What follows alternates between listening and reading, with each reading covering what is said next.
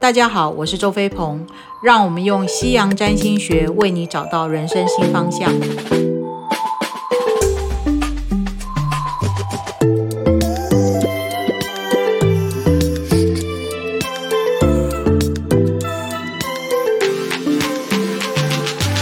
那我们来讲讲处女座。事实上，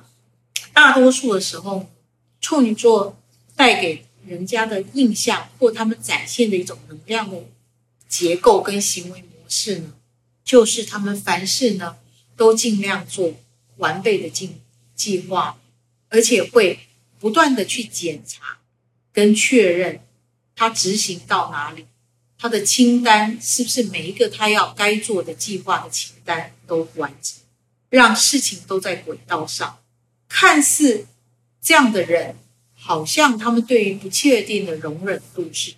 但是事实上，对于处女座来讲，他们会做这些完备的计划，并且会做出完善的检查清单的原因，是因为他们非常清楚，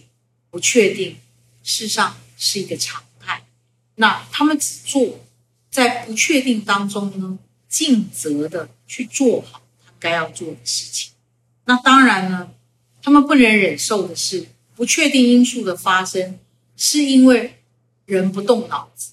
不思考、不懂得独立思考，也就是简单的大白话，就说不动脑，脑子都不用所造成的不确定的因素。他们是不能忍受这件事情，而且他们一定会流露出他们的批判的言辞，因为他们觉得这简直是，这简直是浪费大家的时间跟精力。但是呢，即使是这样子，他们是一个很务实的人。即使真的发生这样的事情，他们还是会很快速的去想出应对的方式跟途径，跟解决的方式。所以，因为他们真的很知道如何解决问题，所以他们有时候也会觉得很哀怨，在不确定当中所产生的烂摊子。他们常常会变成他们要去收拾这个烂摊子，但是虽然他们批判性这么高，但是他们的行为表现却是很接受现况，甚至有时候你会觉得他好认命，他就去把这些事情收拾完毕。那当然呢，对于处女来讲，如果不断的处在一个不确定因素发生的状况，那这个状况如果是来自于他的主管、跟老板、跟同事。或者他职场环境的一种运作的状态，那终究他们会开除这个环境，跟开除他们的老板跟同事，因为他觉得他很珍惜他自己的专业，跟他的时间，跟他的生命的光，他会另外去另谋出路。那可是最后处女座就会发现说，原来环境就是这样子。那只能他最后找到的就是这个环境或这个系统或这里面的人，他们不会那么的蠢去制造或者是创造那些原本可以掌控的不确定的因素。那以上呢，就是跟大家分享的关于十二星座他们怎么面对人生中会发生的不确定因素。那当然，不确定呢。是不可能离开我们的人生里面。那重要的是，我们面对不确定的时候，在情绪上、在感受上，是不是能够在无论是觉得兴奋啊、刺激啊、有新鲜感，或者是觉得觉焦虑啊、不安啊，产生的种种负面的情绪中，我们依然能够找到属于自己自处之道。同时，依然能够在生活里把生活呢处理的有一个样貌。同时，我们能够运用不确定这些因素、不确定的状况去学习、去成长、去蜕变。同时呢，从不确定中呢，去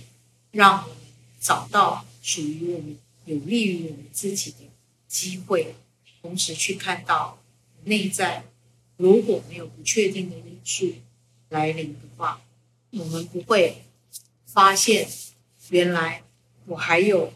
这样子的能力跟状况。当然，不确定的因素来临的时候，会不会影响到我们的自信，或者是我们的一些呃，我们原本很有把握的事情，或者对于我们的自信或我们的掌控力，或者我们的聪明才智，或者我们的判断会产生质疑？当然是会的。但是最重要的是，这些不确定的因素会让我们明白，人的自信、人的聪明才智。人的掌控度，这些都不是真正的重点，而是透过不确定的这些因素，